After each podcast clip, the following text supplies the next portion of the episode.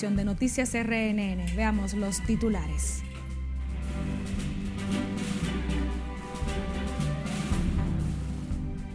iniciará este viernes primera etapa de Navidad y Año Nuevo con más de 44 mil voluntarios en las calles. Inician plan de contingencia en hospitales por eventualidades de Navidad. Autoridades sanitarias realizan nuevas intervenciones en la Sursa, donde se han confirmado unos cuatro casos de cólera.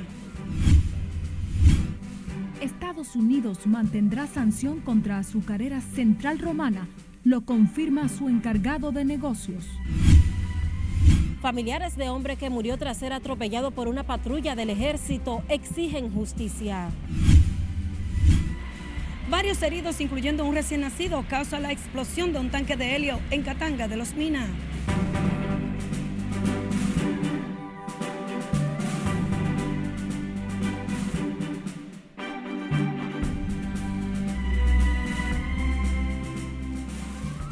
Muy buenas tardes, muchísimas gracias por acompañarnos en esta primera emisión de Noticias RNN. María Cristina Rodríguez hará el recorrido noticioso junto a los demás colegas de prensa y producción.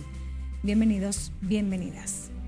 Iniciamos esta jornada con el Centro de Operaciones de Emergencias que dispondrá de más de 40 mil personas para el inicio del operativo Conciencia por la Vida, Navidad y Año Nuevo 2022-2023 con el que se busca prevenir incidentes y responder a eventualidades de emergencias que pudieran darse estas fechas. Margaret Ramírez tiene todos los detalles en directo desde la sede del COE. Buenas tardes, Margaret, adelante. Gracias, así es. Muy buenas tardes. A partir de este viernes iniciará la primera etapa de este operativo con el despliegue de los voluntarios que buscan garantizar la seguridad y la vida de los ciudadanos que se trasladan al interior del país. Estamos, estamos haciendo un esfuerzo cada vez mayor para prevenir la ocurrencia de incidentes. Para ello, el Centro de Operaciones de Emergencia desplegará unas 44.321 personas en 1.243 puestos donde se han detectado mayor número de incidentes. Quiero aprovechar esta oportunidad para hacer un llamado a la conciencia de cada ciudadano para que asuman las medidas de seguridad que desde el gobierno central hemos dispuesto para prevenir incidentes en esta Navidad. En esta época celebramos el nacimiento de nuestro Señor Jesús. Es el momento propicio para reflexionar sobre nuestras acciones y promover la unión familiar.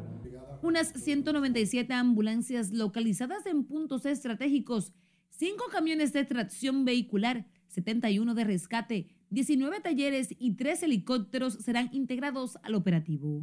Porque en manos de cada uno de nosotros es que está que podamos tener esa conciencia para no cometer imprudencias. El Estado está preparado, el gobierno está listo.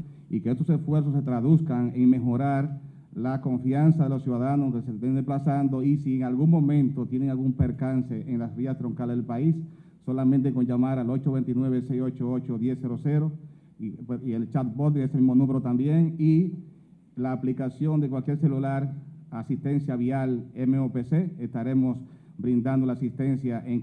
La Dirección General de Tránsito, Seguridad y Transporte Terrestre dispuso el aumento y despliegue de los uniformados para garantizar la movilidad durante la época festiva.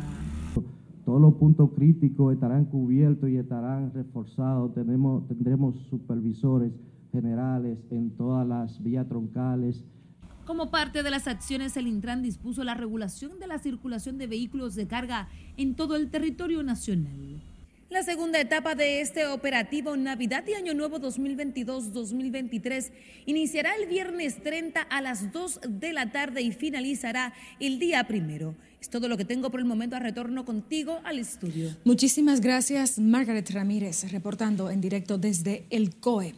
A propósito, el Servicio Nacional de Salud ya ha activado su plan de contingencia y emergencia con el fortalecimiento de los hospitales, en especial los traumatológicos y las unidades de quemados para hacer frente a las eventualidades del feriado de Navidad.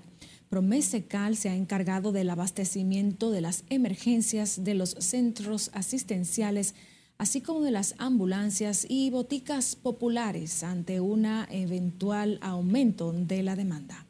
La Dirección de Emergencias Médicas hemos fortalecido todas nuestras unidades, tanto para el servicio extrahospitalario como interhospitalario. Al momento tenemos fortalecido con 79 ambulancias a nivel interhospitalario para esos hospitales, para esos traslados de hospital a hospital. Dando especial énfasis y atención a los de trauma, al Ney Arias Lora, Daría Contreras, garantizando que todos los insumos médicos necesarios estén presentes en las emergencias de los hospitales para, eh, si se presentase la necesidad, pues los hospitales estén debidamente abastecidos y puedan resolver cualquier situación de salud que se presente. También la red de farmacia del pueblo ha sido totalmente reabastecida. En los centros hospitalarios públicos también se han reforzado el personal médico, especialistas en emergencia y las ambulancias para los traslados intrahospitalarios. De su lado, la Asociación Nacional de Enfermería pidió declarar en estado de emergencia el Hospital Francisco Moscoso Puello debido a irregularidades y falta de insumos que afectan la atención a los pacientes. Las enfermeras denunciaron problemas con la electricidad, lo que ha provocado la suspensión de decenas de procedimientos quirúrgicos. Los pacientes no pueden bañarse con agua corrida porque el agua sale a la sala.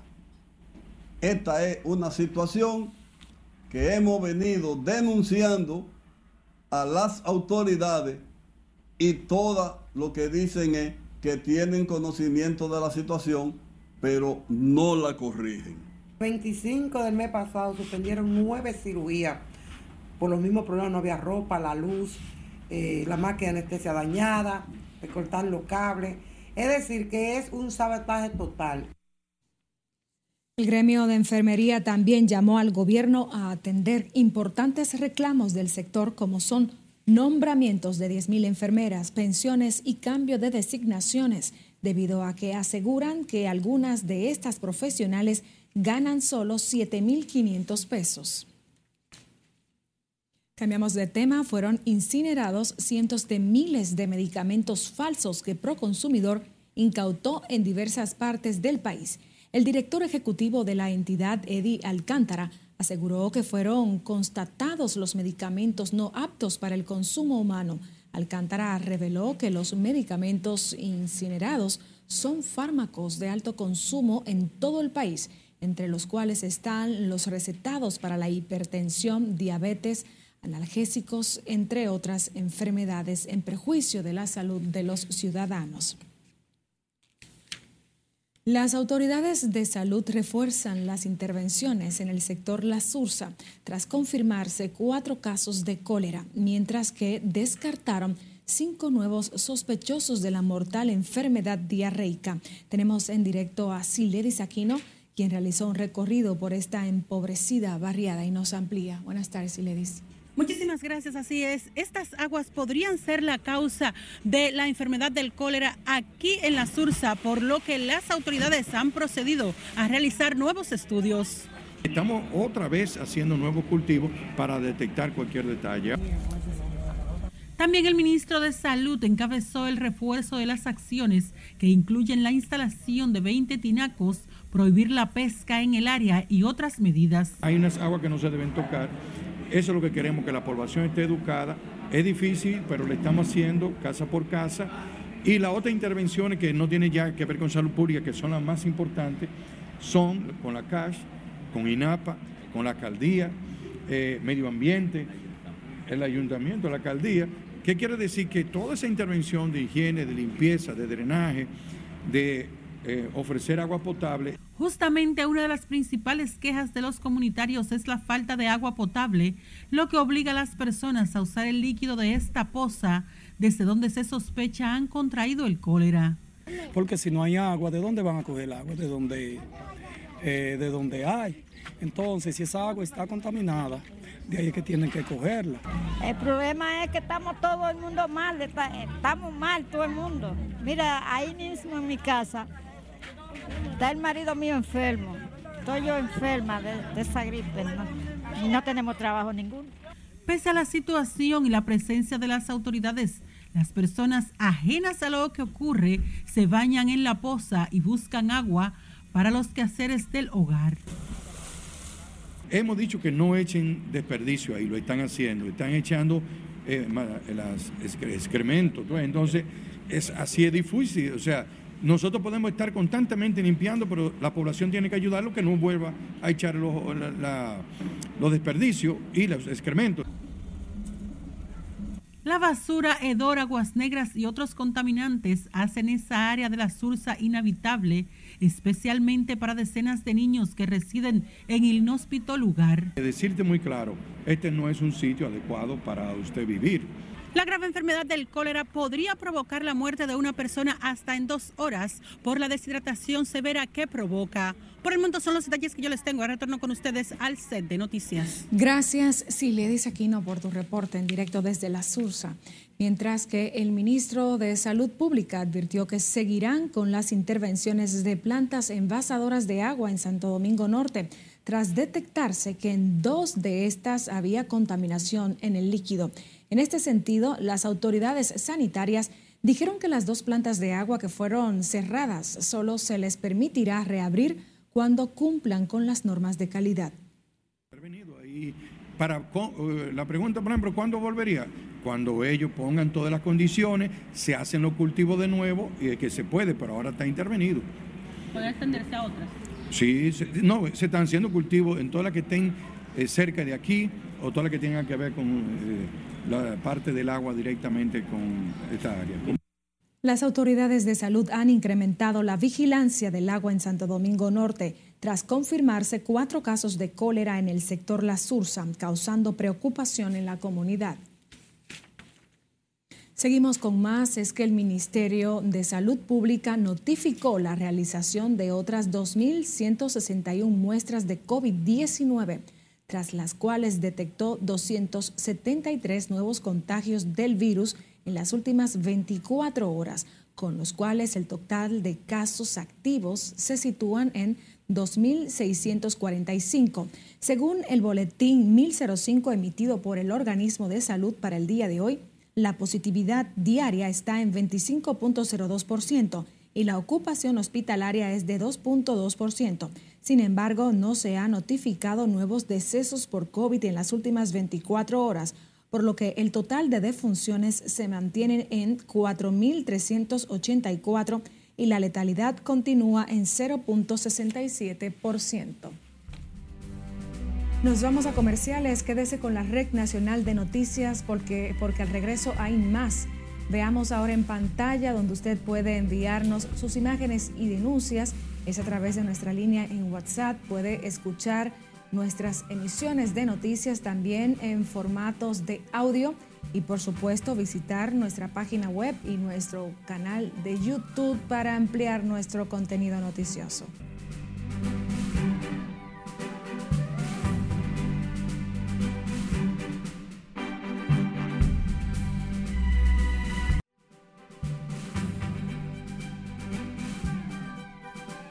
Retornamos con más de la actualidad. Los enfrentamientos en Perú siguen dejando cifras desalentadoras ante las exigencias de los manifestantes por la reposición de Pedro Castillo y la renuncia de la mandataria Dina Boluarte, mientras que la familia del detenido expresidente Castillo recibirá asilo del gobierno de Andrés Manuel López Obrador en México. Cesarina Ravelo aborda este y otros temas en el resumen internacional. Ascienden a 25 los muertos y más de 70 los hospitalizados en Perú, en medio de los enfrentamientos entre la fuerza del gobierno y manifestantes que exigen la liberación de Pedro Castillo y la renuncia de la nueva mandataria Dina Boluarte y la convocatoria a nuevas elecciones.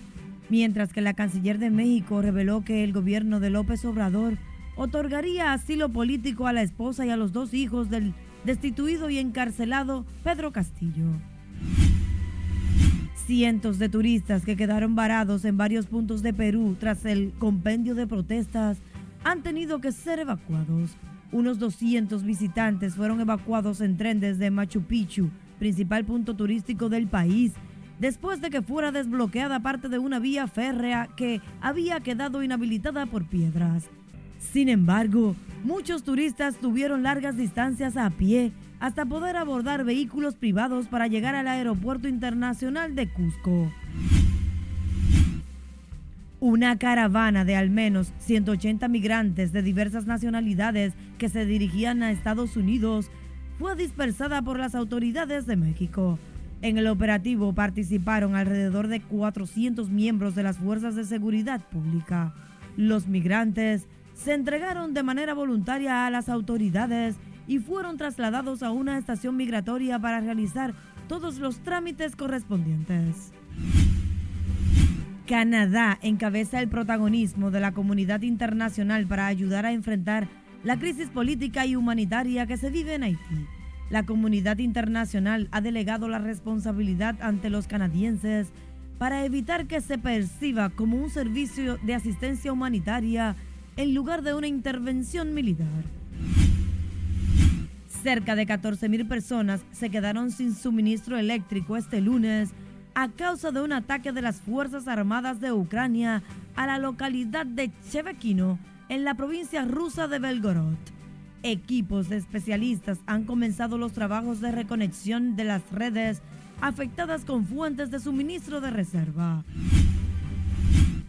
Muere por ahorcadura accidental un hincha argentino que llevaba la bandera nacional colgada en el cuello y quedó atascada asfixiando al conductor cuando viajaba en su motocicleta durante los festejos por el triunfo de la albiceleste. El occiso Sebastián Oscar Maciel, de 22 años, sufrió un accidente en una intersección de la ciudad de Bahía Blanca, en la provincia de Buenos Aires.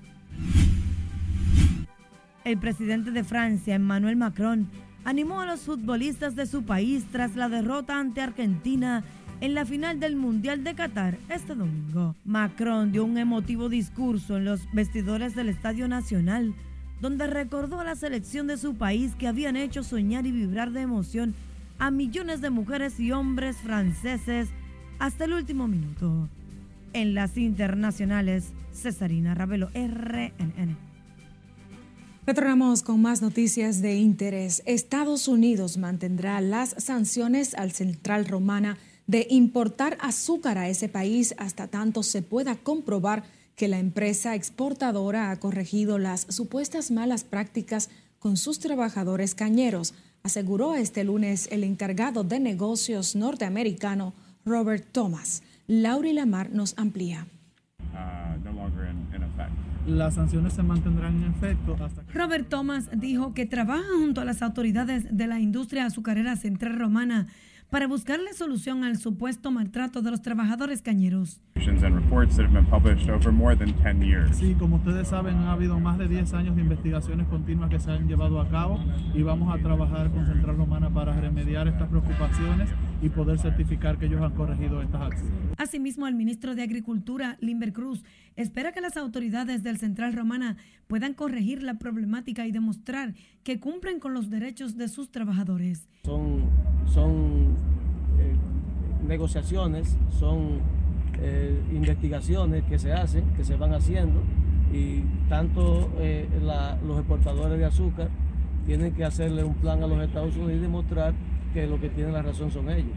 Eh, como obviamente nosotros entendemos que, es así. Desde el pasado 23 de noviembre, los oficiales de aduanas y protección fronteriza de Estados Unidos tienen la orden de detener los embarques de azúcar sin refinar y los productos a base de azúcar producidos en la República Dominicana por la azucarera Central Romana. Las declaraciones se dieron en el marco de una donación de ocho camionetas por parte de la Embajada de Estados Unidos al Ministerio de Agricultura en apoyo a la lucha contra la peste porcina africana en el país. Laurila Mar, RNN.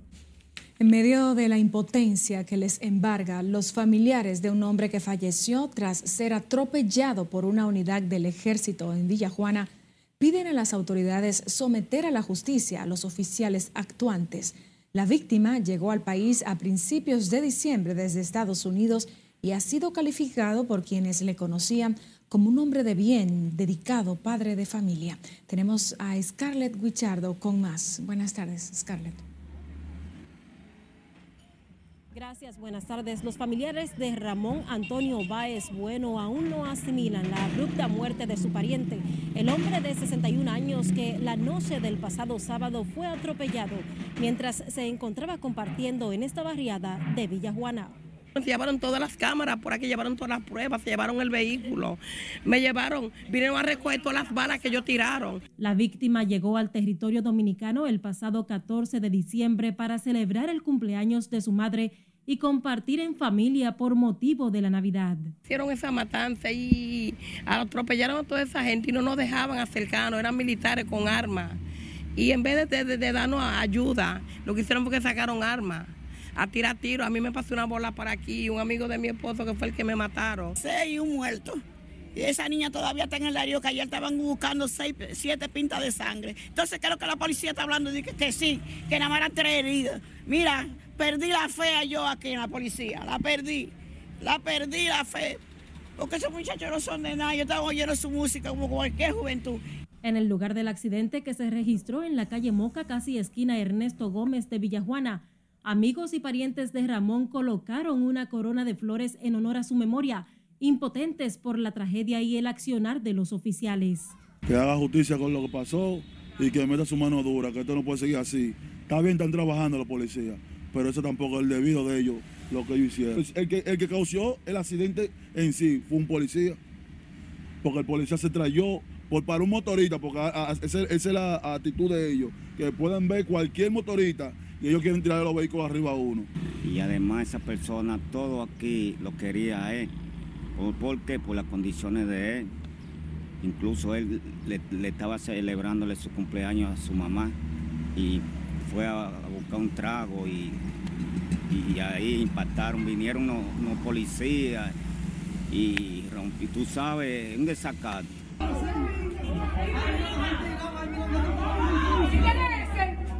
La policía informó que inició una investigación del caso que supuestamente ocurrió mientras la patrulla perseguía a un motociclista que de acuerdo con las autoridades evitó ser detenido y logró emprender la huida.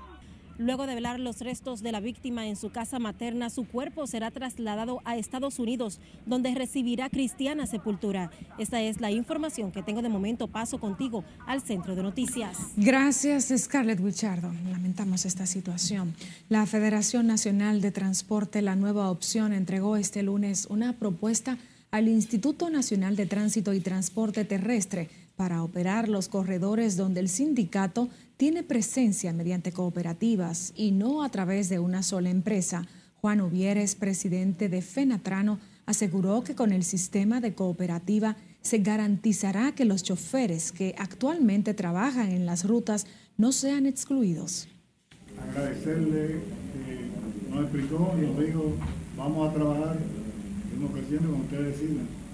Solamente queremos que lo que es de un grupo amplio. A un proceso de estructuración financiera, de un proceso de parte de Fenatrano de adquisición sobre las especificaciones técnicas del que nosotros solamente como Intran y como estamos como Estado damos las especificaciones técnicas, pero son sus miembros que deciden eh, qué tipo de autobús es que van a adquirir sobre las bases que lo van a adquirir. Entonces es un proceso que nos tomará los próximos meses para que en el menor corto tiempo posible estos corredores, en el año 2023, que sí es seguro, estos corredores estén en operación. Juan Ovieres además aprovechó la visita al Intrant para solicitar al presidente Luis Abinader que otorgue a los vehículos de transporte colectivos una exención de impuestos de un 10% similar a la ley de cine. Más de un 35% del parque vehicular del país ha renovado el marbete, según reveló este lunes el director de Impuestos Internos, Luis Valdés. El funcionario exhortó a los propietarios de vehículos de motor renovar a tiempo el permiso para circular y así evitar sobrecargo, advirtiendo que no habrá prórroga. Son eh, casi unos 2.400 millones de pesos eh, que esperamos recaudar por este concepto, como es tradición eh, anteriormente, el año pasado fueron 2.475 millones de pesos y estamos en el promedio. Pero eh, nuestro llamado es que aprovechemos y saquemos de, ese, de esos chelitos que entran extra ahora en diciembre y compremos nuestro marbete. El director de la DGI fue abordado sobre el tema tras entregar una propuesta de la materia de educación tributaria al ministro de Educación Superior, Ciencia y Tecnología, Franklin García Fermín quien aseguró que la asignatura será de inmediato incorporada en los currículums de las universidades del país. El vocero del bloque de diputados del PRM, Julito Fulcar, anunció que serán sometidos a la justicia un grupo de comunicadores que ha estado difamando a su hermano Roberto Fulcar, exministro de Educación. Julito Fulcar dijo que la acción legal en proceso cuenta con la anuencia de su hermano, quien se encuentra en Estados Unidos recibiendo atenciones médicas. Hemos decidido, con la autorización de él, proceder legalmente contra los difamadores. En la mañana de hoy hemos obtenido, mi familia, una reunión con un cuerpo de abogados. Le hemos suministrado todo el material necesario. Ellos están analizando el material y oportunamente estaremos anunciando al país a quiénes son las personas con nombres concretos que vamos a estar sometiendo. Fulcar dejó claro que la acción legal es una decisión familiar que nada tiene que ver con el bloque de su partido PRM. Reiteró que enfrentarán por la vía legal a todo el que intente manchar la honra de su hermano y su familia y que muy probablemente estarán depositando el sometimiento e identificando a los acusados de difamación e injurias. El ex procurador Jan Alain Rodríguez y demás imputados del caso Medusa volvieron este lunes ante el tercer juzgado de la instrucción del Distrito Nacional en su segundo intento de iniciar la etapa preliminar del proceso en el que serán valorados las 3.500 pruebas aportadas por el Ministerio Público en el expediente de corrupción administrativo tras 90 días laborales otorgados por el juez a Mauri Martínez para que preparen sus medios de defensa. Algunos abogados han adelantado que solicitarán aplazamiento y la reposición de plazos para conocer las pruebas. La historia se, reitera. Hay archivos que lucen vacíos. Le elevamos una instancia al juez para que tuviera el control de la situación y el archivo del PETCA abre, mal de nosotros no abre, el de Jean Alain y uno que nos facilitaron le señalamos las pruebas que no nos interesaban, unas 30 pruebas. El resto lo queremos en físico. La mayoría de la defensa hemos tenido problemas tecnológicos con los CD que notificó el tribunal y en el día de hoy se va a plantear. Eh, son varias carpetas que no se han podido abrir, evidentemente para que haya una defensa efectiva se tienen que abrir todos los CD. Eh, hoy vamos a proceder a a solicitar una reposición de plazo porque hasta que no se notifique la última prueba, evidentemente que el proceso no puede avanzar. Bueno, por nuestra parte hay unos cuantos incidentes que son previos de conocer el fondo. Entendemos que se discutirán si es que toda la parte está incompleta. ¿Cuáles son los incidentes que van a presentar ustedes? Bueno, si te lo digo, son técnicos y quizá no se entiendan mucho por esta vía. Lo que pasa es que los incidentes son previos al conocimiento del fondo, son propios de cada audiencia, pero puede que no todos los abogados estén listos para el día de hoy. La audiencia es conocida en la Corte de Apelación Civil y Comercial del Distrito Nacional, ubicada en el Palacio de Justicia del Centro de los Héroes, debido a la cantidad de partes procesales que intervienen en el caso Medusa 41 acusados y 22 empresas. El expediente tiene un volumen de 12.274 páginas, dentro de las cuales hay más de 3.500 pruebas y 400 testigos. Nos vamos a comerciales nuevamente. Quédese con la Red Nacional de Noticias.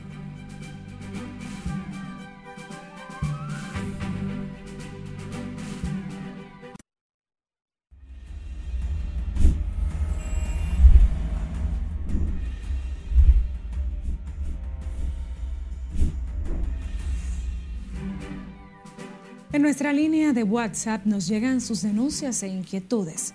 Nuestra compañera Perla Gómez presenta parte de ellas a continuación. En un audiovisual que nos envían a nuestra plataforma, una mujer reportó la oscuridad que se registra en el elevado de Andrés en Boca Chica. La ciudadana dice temer por su vida, ya que la delincuencia aprovecha la oscuridad para cometer sus fechorías. Mire la oscuridad que presenta este elevado. ¿Qué hacen las autoridades para esto? Nada. Un llamado a las autoridades competentes para que resuelvan el problema. La madre de una niña de 12 años que había sido violada desde los 8 por su padrastro llora desconsoladamente mientras pide ayuda. Mujeres, todo lo que yo he publicado ahí, todo es cierto, todo. Yo no estoy mintiendo. Indignada tras la salida de prisión del violador de su hija, a quien le fue impuesta una fianza de un millón de pesos, ordenada por jueces de San Francisco de Macorís. En otro video que nos llega a nuestro WhatsApp de denuncias, un hombre aparentemente ebrio persigue en un motor a una patrulla policial, alegando que uno de sus agentes le llamó charlatán. Grábame, mira, grábame. ¿Por qué usted me dice que yo soy charlatán? Dígame por qué yo soy charlatán. Porque todo el cumpleaños estoy celebrando con mi familia, con mis hermanos, con mi gente de mi barrio. Yo soy charlatán. El hombre evidentemente tomado se indignó porque la patrulla policial suspendió la celebración de su cumpleaños junto a su familia en uno de los lugares de diversión de Verón al este del país. Recuerde que usted puede enviarnos sus denuncias o reportarnos sus inquietudes nuestra línea 849-268-5705. Perla Gómez, RNN.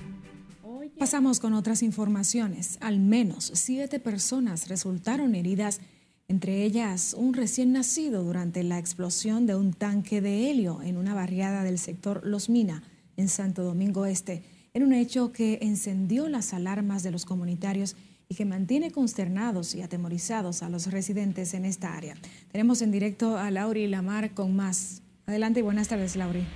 Gracias, buenas tardes. La explosión que también impactó varios vehículos y causó daños a algunas viviendas puso en pánico a los lugareños de esta comunidad. Yo todavía estoy mala de los nervios. Uno no duerme. Como una pesadilla describen los residentes en el sector Catanga de los Minas lo vivido durante la explosión la tarde del sábado. Cuando yo oí la explosión, salí corriendo. Cuando llegué allá, estaba un señor tirado, que fue el, lo impactó. Estaba un señor tirado ahí, herido. Y cuando llegué allá, estaba el triciclo desbaratado. El puertón de ahí del garaje estaba todo destruido. Algunos carros fueron destruidos también. Y adentro también, cuando el tanque entró, desbarató todo ahí adentro también. He visto la explosión. Todo el mundo corriendo a ver qué, para ver qué era. Cuando se embaló, no se veía nada porque eso estaba nublado nubladito. Yo me quedé ahí parada, pero todo el mundo, hay que, hay que traído, que cuatro, porque nadie sabía, porque habían toda esa gente tirada en el suelo. El siniestro dejó varios heridos que se mantienen bajo observación médica, mientras que tras la explosión los residentes en la zona fueron desalojados como medida de precaución. Algo desesperante, porque lamentable el caso, nadie estaba esperando eso. Yo estaba parada entonces, al, cuando yo iba para donde la sobrina mía, para la casa, llevarle el niño, explotó eso y la suerte que yo estaba parada hablando con un señor, pero no me fijé realmente el golpe. Después fue cuando ya perdí la fuerza en el brazo que tenía el niño cargado. Y oímos la explosión y todo el mundo, ¿qué fue? ¿Qué fue? Ay, que brí, que, se que le explotó una cosa eh, a un hombre que vende vejiga y un triciclo y se metió el tanque para dentro del del garaje, es un hoyo en la puerta, eso era ya, tú sabes. Y todo corre, corre, es siempre, la gente corriendo, tú sabes. Las autoridades realizaron un levantamiento de los daños y se espera que sea en las próximas horas cuando el Cuerpo de Bomberos y el Departamento de Incendios y Explosivos del DICRIN rinda un informe con las causas que provocaron la explosión. Los heridos fueron atendidos en varios centros de salud y aún se desconocen las condiciones y el paradero del vendedor de globo que transportaba el tanque de helio. De mi parte es todo retorno al estudio. Muchísimas gracias, Laura y Lamar. El gobierno dominicano, a través del programa de medicamentos esenciales y central de apoyo logístico, Promesecal, dio apertura a una nueva farmacia en San Juan. Julio César Mateo nos dice más. La nueva farmacia del pueblo había sido solicitada durante una visita que hiciera el presidente Luis Abinader al sector Villaflores hace un año. Estos medicamentos que son de calidad y a bajo costo es una preocupación de nuestro presidente. Su palabra empeñada en que los dominicanos y especialmente los de bajos ingresos van a tener salud de calidad. Esta es una muestra más de que el señor presidente está cumpliendo con su palabra. Con la instalación del nuevo establecimiento, más de 3.000 personas recibirán medicamentos a bajo costo. Y el presidente cumplió esa promesa, esa petición que hizo esa junta de vecinos y hoy Villaflores cuenta con su farmacia para adquirir medicamentos de calidad a buen costo. Funcionarios del sector salud afirmaron que con esta iniciativa el gobierno busca garantizar medicamentos a las familias más pobres a bajo precio. Reiteramos una vez más el compromiso que tiene nuestro director en nuestra institución Promesa Cal para que la población reciba medicina de calidad a bajo costo. La apertura de la nueva farmacia del pueblo generó alegría y satisfacción entre residentes en Villaflores. Y estamos aquí recibiendo para nuestro comunitario la farmacia del pueblo, ya que para adquirir un medicamento tendrían ellos entonces que pagar un transporte y ahora la tienen aquí mismo en la comunidad. Le damos la gracia al director regional de salud. En la actualidad, la provincia de San Juan cuenta con 28 farmacias del pueblo diseminadas en los seis municipios y se contempla la apertura de otras en varias comunidades, según funcionarios de Promesecal. En San Juan de la Maguana, Julio César Mateo, RNN. En el Congreso Nacional reconocen el impacto de los programas sociales como un aliciente para lograr la cena navideña ante el costo de la canasta familiar. Aseguran que mantener el crecimiento económico es el mayor desafío del gobierno para el 2023, como su gran luz y su sombra, la inseguridad ciudadana y los precios de los alimentos.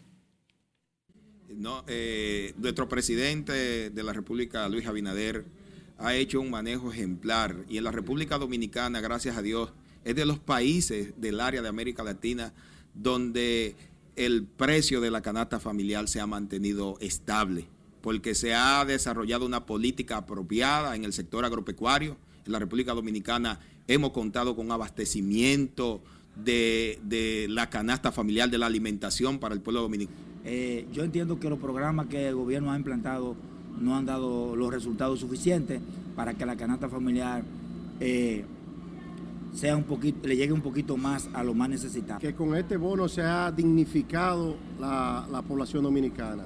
Se acabó esos tumultos, se acabaron esos empujones.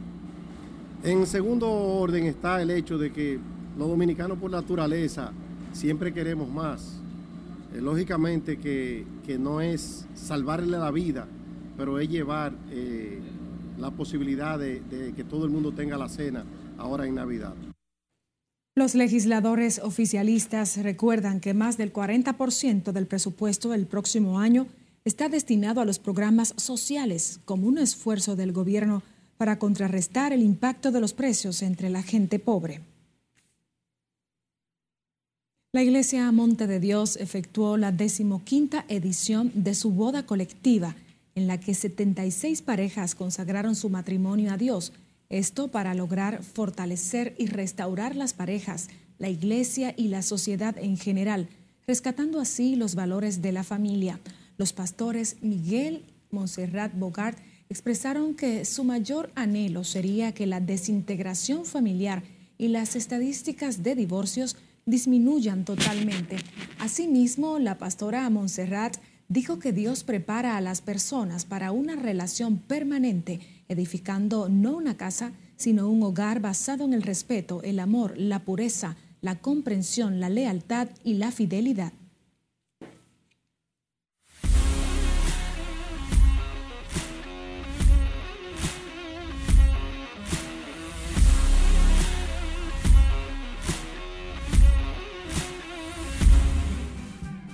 Siguiendo con más de nuestro contenido informativo, conectamos de inmediato en vivo con nuestro editor de deportes, Manuel Díaz, quien se encuentra en el evento de la premiación del pelotero estrella de la semana de la Liga Dominicana de Béisbol.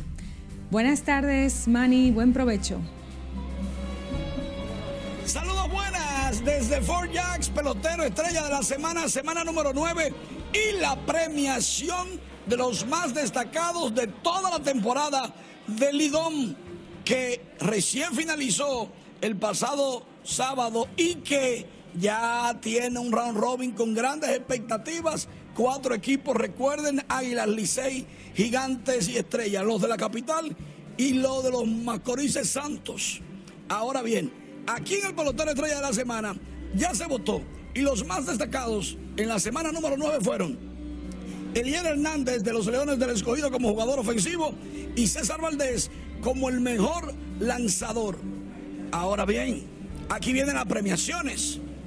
El manager del año recayó en José Offerman, mientras que el novato del año fue para Rainer Núñez de, los, de las Estrellas Orientales el lanzador del año, César Valdés de los Tigres del Licey, y el jugador más valioso de toda la temporada, según los votantes, los periodistas que cubren las incidencias del torneo, Ronnie Mauricio de los Tigres del Licey. Pero ¿qué tal si les hablamos un poquito más de estos muchachos?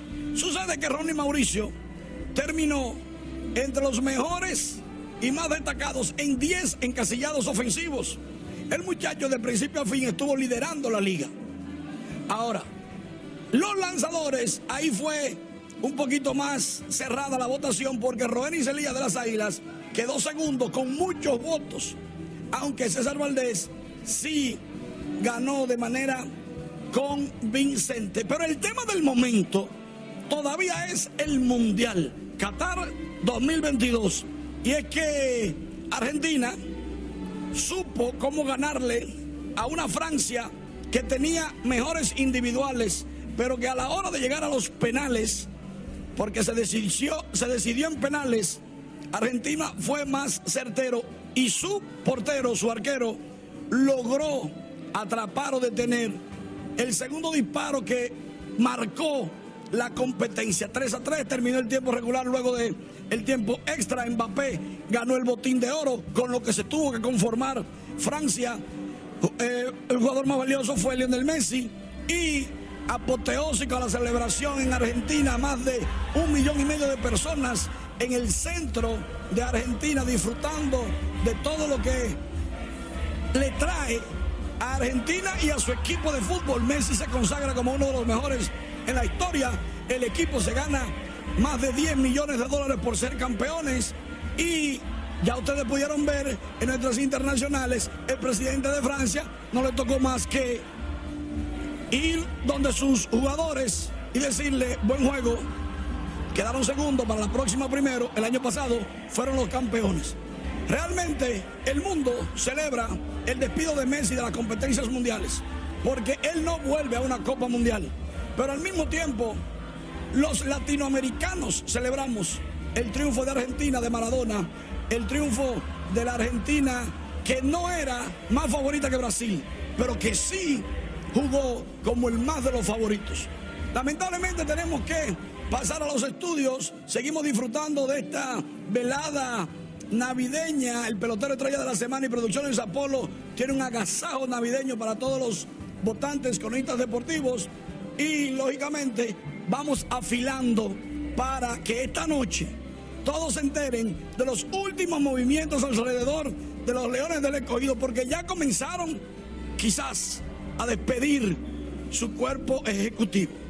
Por el momento es todo, sigo en los estudios. Manny, un abrazo, gracias por tu reporte en vivo. Nosotros despedimos esta emisión de producción y le desea feliz resto de este lunes.